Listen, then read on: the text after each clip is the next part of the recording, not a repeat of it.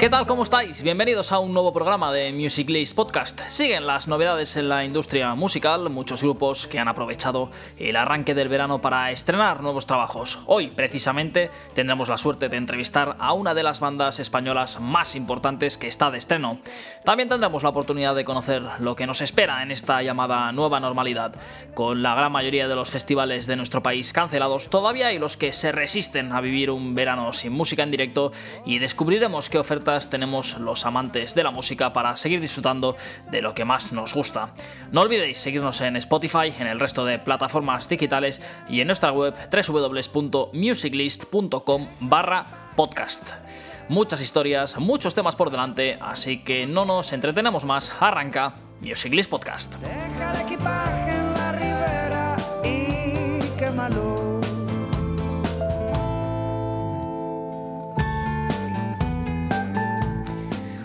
Bueno, es un lujazo poder contar hoy con uno de los integrantes de uno de los grupos más importantes de España. Creo que no les hace falta mucha presentación.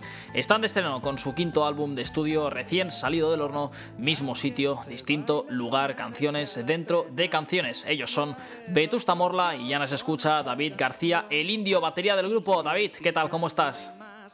Muy bien, ¿qué tal? ¿Cómo estáis? Pues muy bien, aquí encantados de poder charlar contigo. Eh, cuéntanos, porque acabáis de estrenar álbum, eh, ¿cómo surge esta idea? Bueno, la idea para hacer eh, MSDL, Canciones dentro de Canciones, surge a partir de un concierto que hicimos hace casi dos años en Madrid, después de nuestro gran concierto de presentación del disco que hicimos ante de gente. Em, bueno, pues nos ofrecieron hacer un concierto especial, un concierto sin anunciar, eh, en el Festival Veranos de la Villa de Madrid. Y fue un, concierto en el que eh, nos planteamos eh, hacer el repertorio, solamente el repertorio del mismo sitio de distinto lugar, pero desde otro punto de vista. Además, el espacio en el que se iba a hacer el concierto era un espacio bastante especial eh, porque una, una finca, eh, la finca de Torrearias, creo que se llama, eh, no está en el centro de Madrid, entonces el concierto se hacía en una pradera donde quisimos montar un escenario y tocar de manera circular, mirándonos unos a otros, como si estuviéramos en el local de ensayo, y la gente sentada en la pradera alrededor. Entonces, bueno, para nosotros nos sirvió para montar el repertorio del disco y hacer algo que realmente ya hemos hecho durante toda nuestra carrera, que es em, coger las canciones y cuando teníamos una necesidad de un concierto especial como este o de algún concierto para algún medio de comunicación o algo en el cual teníamos que hacer, teníamos que adaptar el, formato a algo más sencillo, no, tan eh, eléctrico, ¿no? ni tan, ni tan intenso como, eh, como es un concierto nuestro cuando llevamos los amplificadores, la batería, toda la artillería. ¿no? Em, entonces siempre em, nos, nos, ha gustado hacer no solamente una adaptación a un formato más sencillo, no diría acústico porque es, un, es entre medias de acústico y eléctrico, y no solamente adaptar las canciones a ese formato, sino también eh, jugar con ellas, darles la vuelta e intentar eh, llegar a un sitio diferente em, y a, una y al fin y al cabo como componer una canción diferente aunque fuera una canción que ya existía.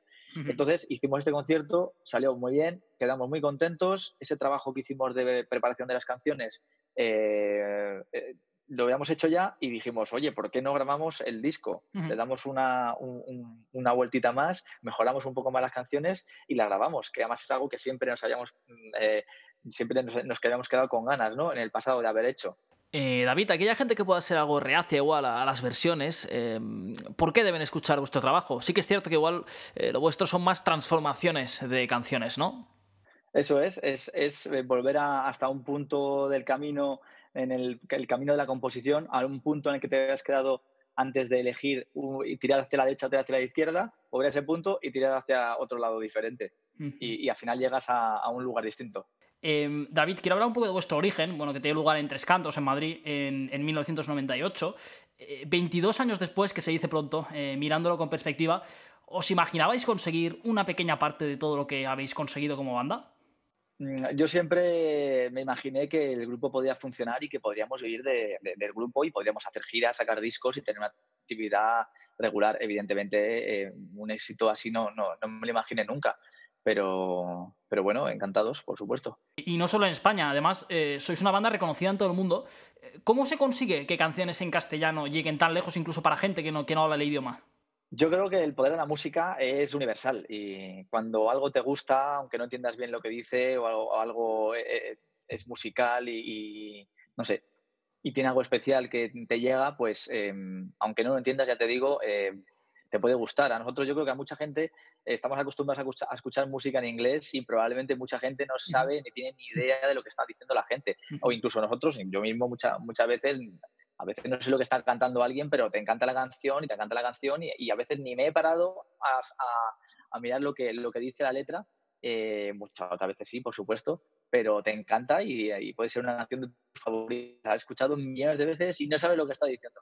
Pues así, pero al revés, con nosotros, pero con, en, otros países y con, gente que habla, que habla otra lengua. Eh, a, vosotros se os pasó por la cabeza lo del inglés? Porque muchas bandas a veces empiezan cantando en inglés y luego se dan cuenta que, no piensan en inglés, no transmiten en inglés, pasan al castellano y luego triunfan más. Como ahora un, ejemplo reciente es la maravillosa Orquesta del Alcohol, que también poco a poco están creciendo. Eh, ¿Se os ocurrió a vosotros o...? A nosotros lo que nos pasó fue que eh, precisamente desde el principio tuvimos canciones eh, no solamente en castellano, sino también en inglés. Y llegó un punto, muy al principio te hablo, ¿eh? en, el, que dijimos, oye, vamos a, a cerrar un poco, a acotar un poco cómo queremos expresarnos también. Un poco estilísticamente también eh, tuvimos que hacer eso, ya que nos gustaba, bueno, al principio del todo jugueteábamos mucho con, con, con, géneros musicales porque a nosotros nos, nos, gustan muchos tipos de música, ¿no? Y, y, de hecho el grupo, pues como para muchos grupos, nos sirvió para aprender a tocar, ¿no? Cuando no sabíamos casi nada apenas. Entonces, eh, esa conversación sí que tuvimos que tenerla en un momento determinado y, decir, oye, vamos a, hacer canciones y vamos a hacerlas en, en, castellano, que es nuestra lengua materna y con la que mejor nos vamos a expresar y vamos a, contar las cosas que queremos contar. Eh, siguiendo un poco el, hilo, David, que comentábamos de vuestro éxito, eh, en nuestro país, seguramente en España, que la música comercial pues siempre ha estado un poco por delante, vosotros con un estilo totalmente personal habéis conseguido consolidaros como una de las bandas más importantes del país antes hablábamos un poco de, las claves del éxito. No sé también por ahí eh, el por qué vuestra música, no tanto por idioma, sino por estilo, también ha, llegado a la gente.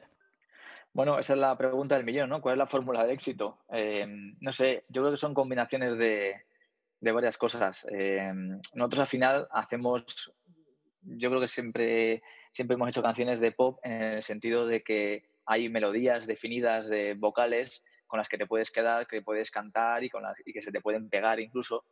Eh, y luego hay una energía de rock, claramente, porque hay mucha intensidad y si lo ves en directo también lo puedes comprobar, que eh, hay, hay, un volumen considerable además y una intensidad y una electricidad que también forma parte de nuestra, de nuestra manera de hacer música. Y yo no sé, yo creo que bueno, eh, las canciones al final son las que, las que mandan y si tienes, se te da bien hacer canciones o tus canciones sencillamente les gusta a la gente, pues ahí está, pero no sé si es una pregunta sin respuesta. ¿Cuál es la fórmula del éxito? Eh, David, recientemente tuve la suerte de, veros en Sevilla, en el Interestelar, también aquí en Barcelona, en el Cruilla. Eh, no solo canciones, eh, la puesta en escena, la verdad es que fue una de las cosas que más me ha sorprendido de vosotros, cómo jugáis con las luces, con los vídeos de fondo, que, también le dais importancia a esa parte y de cara a músicos que también nos escuchan en nuestro podcast, ¿qué importancia tiene no solo cantar, sino también darle mm, valor a otras cosas del directo, ¿no? Pues nosotros, gracias a que hemos tenido un recorrido que ha hecho que hayamos crecido mucho en cuanto a público, eh, eso ha hecho que los escenarios en los que toquemos y los espacios en los que toquemos sean espacios muy amplios y hemos tenido que tocar pues delante de mucha, mucha gente. Entonces ahí cuando sucede eso, mmm, yo creo que es, es, interesante, eh, si no ya casi básico a estas alturas ya del siglo XXI, eh, tener una buena propuesta visual, no solamente, no solamente musical, ¿no? Entonces creo que, que, es esencial para un grupo que toca ante mucha gente y creo que puede alimentar y puede reforzar y puede eh, llevar a, a, otros sitios y más allá lo que, lo que sucede con la música, ¿no? y más aún cuando además, en, porque básicamente también hay gente que te está viendo a 300, 400 metros y eres una cosa muy pequeñita y aunque bueno, puede haber una realización de cámaras en unas pantallas donde puedes ver a los músicos, pero bueno, el hecho de que haya un espectáculo eh, lumínico y visual interesante creo que alimenta mucho la propuesta y la, y la, y la lleva a sitios más allá de lo que puedes hacer solamente con la música. Eh, David, quiero que escuches esto yo no sé vosotros, pero no sé si voy a llegar al final, de verdad.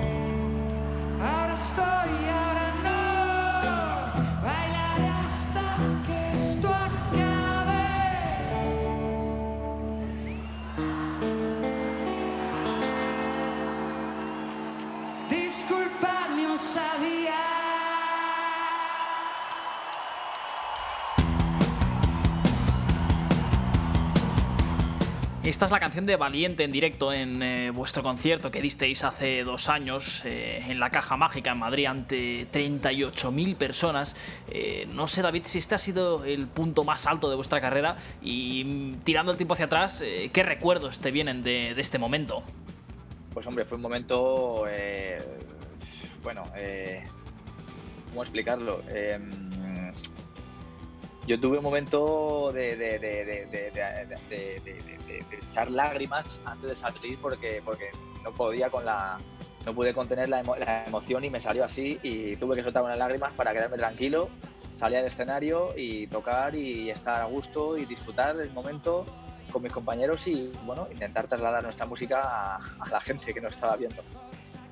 David, eh, estabais inmersos en la gira de vuestro disco con un formato distinto, eh, pero con el éxito de, siempre. Sin ir más lejos, aquí en Barcelona eh, llenasteis tres días seguidos el auditorio del Forum. Eh, bueno, mm, pasamos de hablar de estos 38.000 personas eh, en Madrid a conciertos más íntimos, ¿no? Que la gente también puede disfrutar.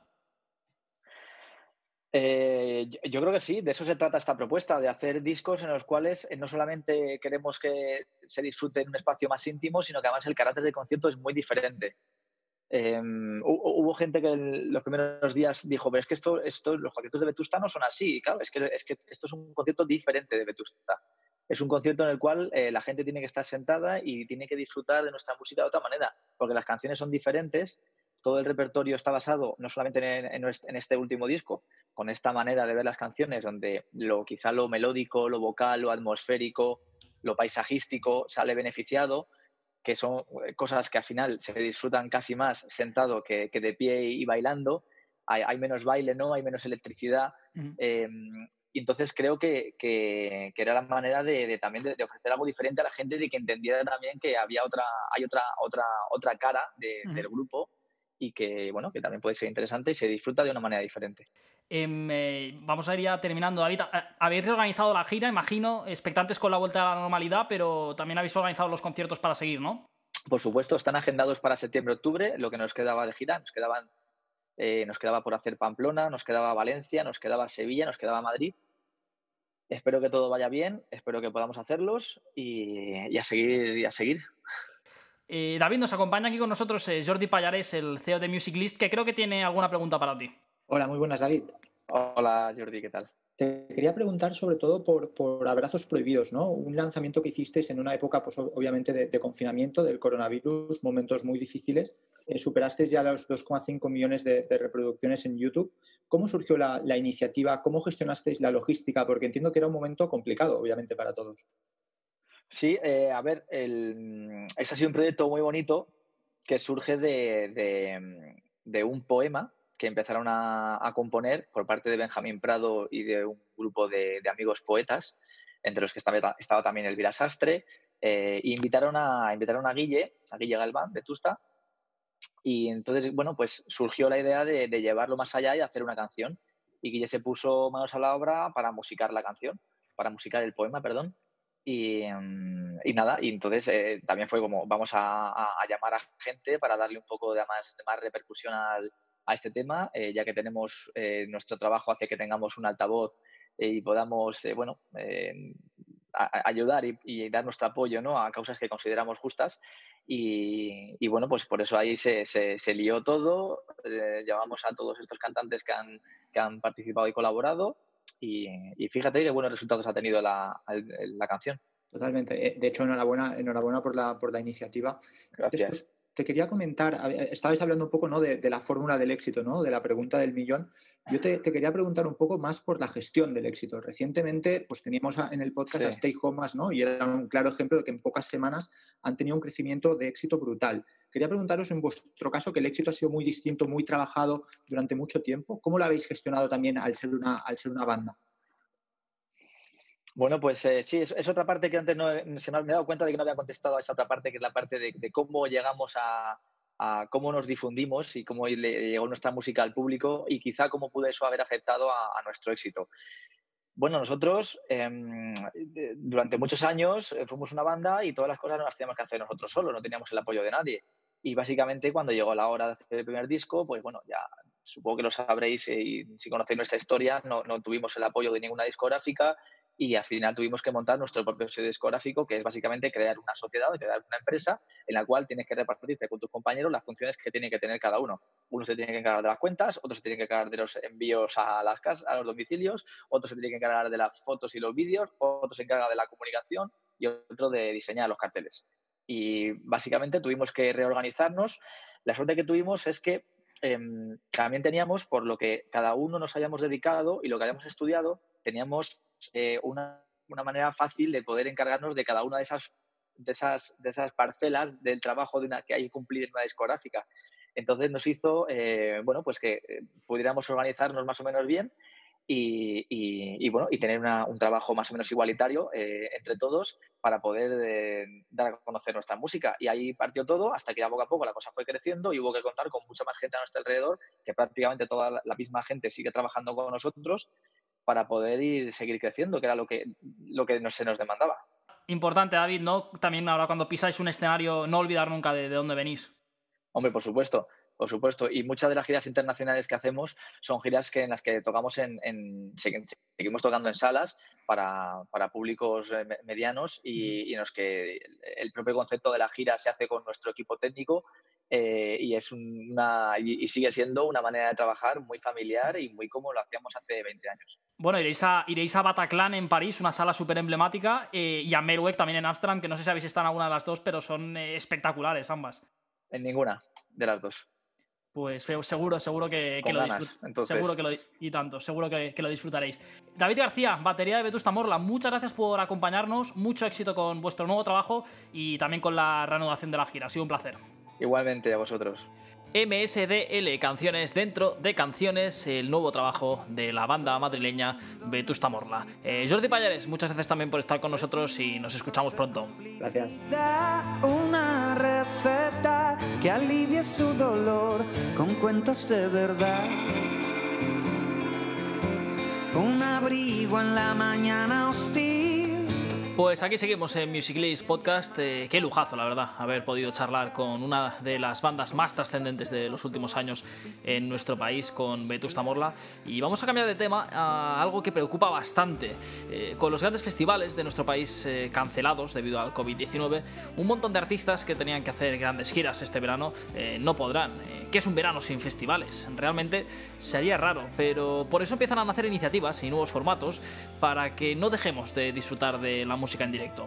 De hecho, el próximo 3 de julio en Alicante, si han escuchado bien, el 3 de julio eh, podrán disfrutar del primer festival del verano, el Imagina Dancing in My Car. Hoy nos acompaña Miguel Maíz, el CEO de este festival, para que nos cuente exactamente de qué se trata. Miki, ¿qué tal? ¿Cómo estás? Cuéntame, ¿qué es eh, Imagina Dancing in My Car? Buenas tardes, Bruno. Bueno, lo primero quería agradecerte la oportunidad que me das de, de poder explicar un poco en tu programa qué es lo que vamos a hacer en Alicante y, nada, te explico rápidamente. Lo que hemos hecho nosotros es trasladar el formato de autocine a formato festival. ¿Qué quiero decir? ¿Recordáis los autocines de toda la vida? Ver una película en tu coche delante de una pantalla enorme. Pues nosotros vamos a hacer lo mismo, pero en lugar de ver una película, lo que vamos a ver es actuaciones en directo. En este caso, para Alicante, para la inauguración, contamos con Juan Magán como cabeza de cartel, que nos va a acompañar en la gira eh, durante toda la gira que vamos a hacer a nivel nacional aparte de otros artistas invitados. Hoy nos ha confirmado Lenny Rodríguez, eh, a lo largo de esta semana iremos dando nuevos artistas. Em, la verdad que la verdad que muy muy muy contentos con este proyecto. Lo que vamos a hacer es un festival mixto en el que vamos a tener una parte de vehículos y una parte de terraza, aprovechando la legislación que tenemos ahora que nos permite que pueda haber terrazas y gente sentada. Lo que pasa es que el aforo de las terrazas es muy pequeñito. Entonces yo animo a la gente a que vaya en el coche a disfrutarlo, a que vaya a la terraza a disfrutarlo, que salgamos un poco, eh, que disfrutemos un poco y lo pasemos bien. Miki, ¿cómo surge la idea? Imagino que el, que el COVID-19 ha sido clave para, hacer este tipo de formato ¿no? de festival.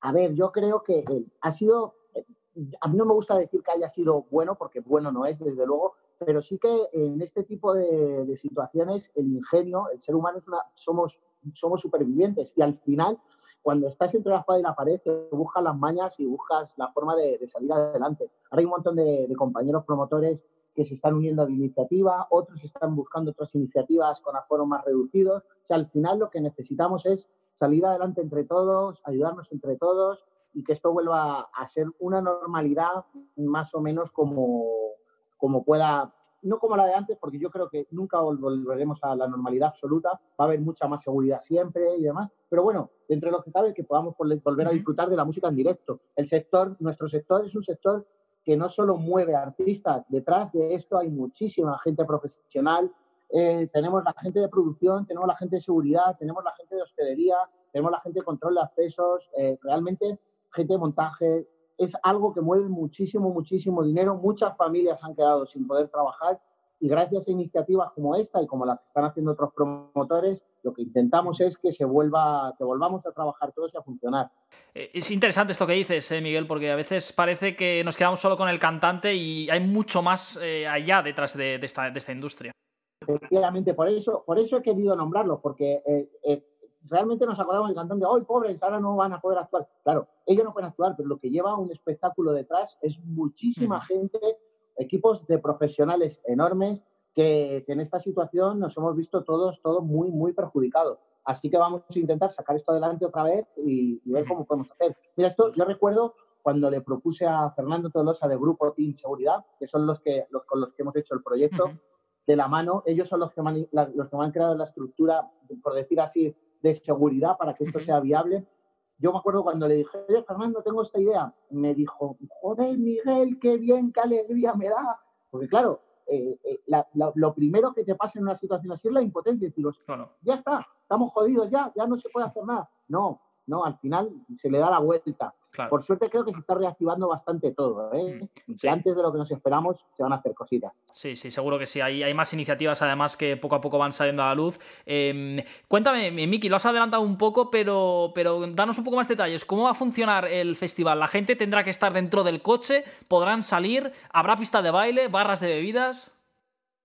Mira, va a haber barras, va a haber barras de bebida. La gente en los autocines siempre está permitido salir fuera con las sillas, pero depende de la fase en la que estemos y, como, y depende de la localidad donde lo hagamos, eh, vamos a intentar que, pues eso, cumplir las normas a rajatabla, primero para que el festival pueda continuar realizándose y por las medidas de la seguridad de la gente mucho más importante que todo. Entonces, dependiendo del estado en que estemos, esto es un poco, vamos a ver qué pasa, porque realmente como esto va cambiando día a día, no sabemos. Igual de aquí al 3 de julio eh, resulta que hemos vuelto a una normalidad prácticamente total, entonces cambia toda la película. Pero lo, que, lo importante es garantizarle al público su seguridad. Y nosotros, con la empresa de seguridad, lo que hacemos precisamente es, es, eso, adaptarnos al momento, adaptar las medidas, tomando controles de temperatura a la entrada, y Miki, antes me has adelantado que Juan Magán será el cabeza de cartel. ¿Me has dicho algún nombre más? No sé si nos puedes concretar un poco o todavía se está desarrollando. ¿Qué artistas veremos? ¿Y qué tipo de música será? Mira, sí, te puedo, ir adelantando algunos. Va a venir Juan,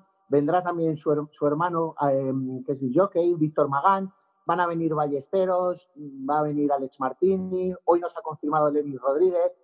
¿vale? No, van a estar todos en todas las fechas, pero intentaremos que sí. Tengo un bombazo que seguramente soltemos en esta semana, pero que todavía no lo puedo decir. Entonces, bueno, al final lo que se trata es de intentar juntar a buenos, buenos artistas y que la gente disfrute mucho.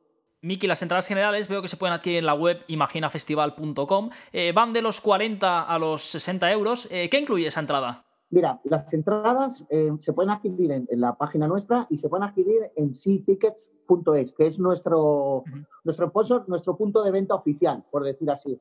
Bueno, por decir así no, es nuestro punto de venta oficial, ctickets.es. Y las entradas incluyen, cuando tú viajas, en, cuando vas en un vehículo, cubre las cuatro plazas. Quiero decir si hay alguien que por lo que sea solo pueden ir tres, le va a costar lo mismo que si van cuatro. Con esto animo a la gente a que ocupen el vehículo completo. ¿Vale? Luego tenemos, hemos sacado, que salen a la venta desde hoy, las entradas de terraza, que lo que incluyen es una mesita igual hasta cuatro personas por mesa, que es lo que nos permiten. Y, y luego vamos a sacar unas entradas VIP, que son pues típico reservado VIP y demás, que habrá, habrá sorteos en algún programa como para conocer a los artistas y demás, pero en principio esas son las entradas, la entrada general con vehículo, entrada en terraza y entrada VIP.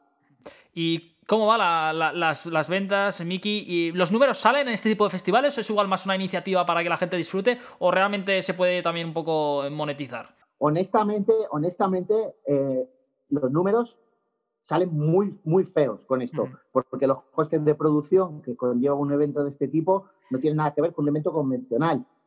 Eh, son números muy justos, pero yo prefiero ganar muy poquito, dar un aire, un, aire fresco y no quedarme en mi casa cruzado de brazos, viendo cómo, cómo, cómo pasa esta desgracia. Entonces, bueno, al final lo que intentamos es, yo sé que en muchas localidades a las que vaya voy a palmar, realmente, pero bueno, eh, compensamos unas con otras y al final lo que se trata es eso, de hacer una gira bonita, y, pasarlo bien y que la gente disfrute. Es un proyecto, es un proyecto ambicioso, pienso, y bueno, contamos con un equipo, un equipo espectacular. Tenemos a Joaquín en marketing, de mi socio José, tenemos a Javier Otero, o sea, todo el equipo nuestro, nuestros chicos, los chicos de la agencia nuestra. O sea, realmente eh, estamos todos remando como una gran familia para que esto salga. Esperemos que salga bien. Yo confío en que sí y vamos a hacer todo lo posible para que sí. Animo a la gente a que venga a vernos que lo va a pasar muy bien, sobre todo porque no es un espectáculo normal. Eh, cuando tú vas a un evento normal, nos centramos en el sonido, porque es realmente hay que centrarse en el sonido. En este tipo de evento, como se va a disfrutar desde un coche y teniendo en cuenta que dentro del vehículo el sonido no suena, no suena igual, lo que hacemos es centrarlo mucho en visual. O sea, la gente se va a ir a su casa, espero, con la boca abierta de, pirotecnia, de luces, de, todo, de todo. Y no quiero adelantar más, porque luego quiero que vayan y lo vean en persona. Claro que sí. No, no, y la gente, la gente tiene ganas de hacer cosas y, al final, eh, bueno, ya lo hemos comentado, eh, por 10-15 euros por persona es un precio muy asequible para ver a, grandes artistas. Eh, Miki, ya la última. Em, Alicante será la primera parada, pero no la última, ¿verdad? No la última, no la última. Mira, la semana siguiente tenemos Guecho, eh, luego vamos a tener Sevilla. No puedo adelantar más fechas porque estoy con los ayuntamientos. Claro, es algo delicado que hay que hacer bien. Entonces, cuando pero vamos, vamos a hacer una gira a nivel nacional, vamos a recorrer muchas ciudades y, espero eso, que poder recorrer muchas ciudades porque sea un éxito. Pues ya lo han escuchado, el Imagina Dancing in My Car lo tiene todo a punto y la verdad es que desde Music List estamos encantados eh, de que surjan estas actividades para relanzar el sector y que nadie se quede sin música este verano. Miki, ha sido un placer charlar contigo, muchos éxitos con este proyecto y que vaya muy bien. El placer es mío, muchísimas gracias a vosotros, os vuelvo a decir y nada, estáis invitadísimos a, venir a cubrir el evento si os apetece o a venir eh, a disfrutarlo, como queráis. Muchas gracias, Miki. Gracias, un placer, gracias. Ella huía de espejismos y horas de mar.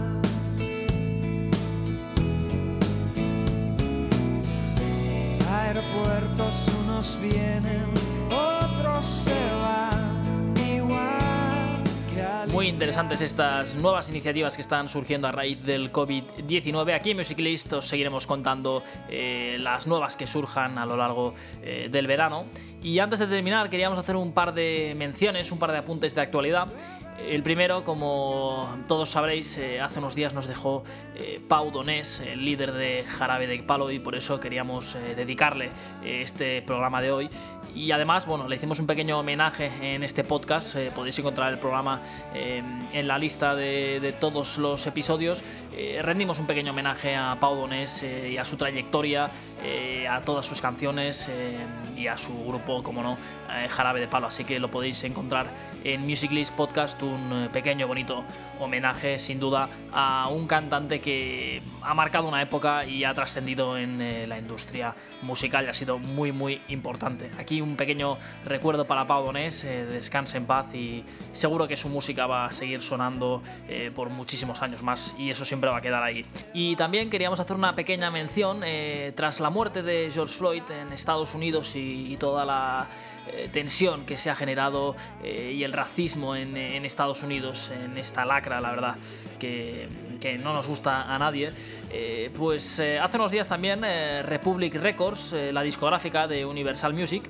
anunció que iba a dejar de utilizar la palabra urban en sus listas, notas de prensa, por la relación que tiene con la gente negra. Simplemente informar que desde Music List eh, nos hemos sumado a esta iniciativa y hemos cambiado en las listas eh, todas eh, las que tenían la palabra urbana, así que será una palabra que no utilizaremos más.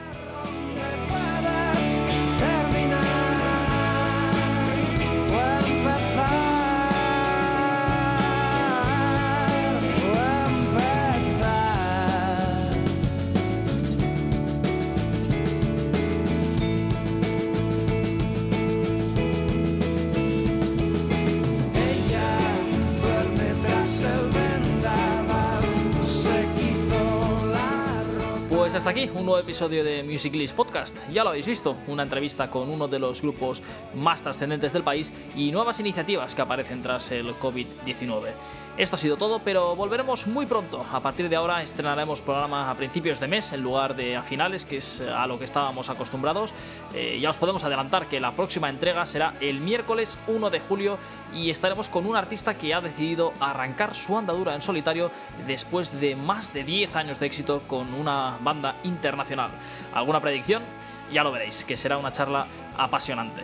Hasta entonces, como siempre, os animo a que os suscribáis a nuestro podcast en Spotify, eh, seguirnos en YouTube, también hemos empezado a subir ahí los programas y en el resto de plataformas digitales.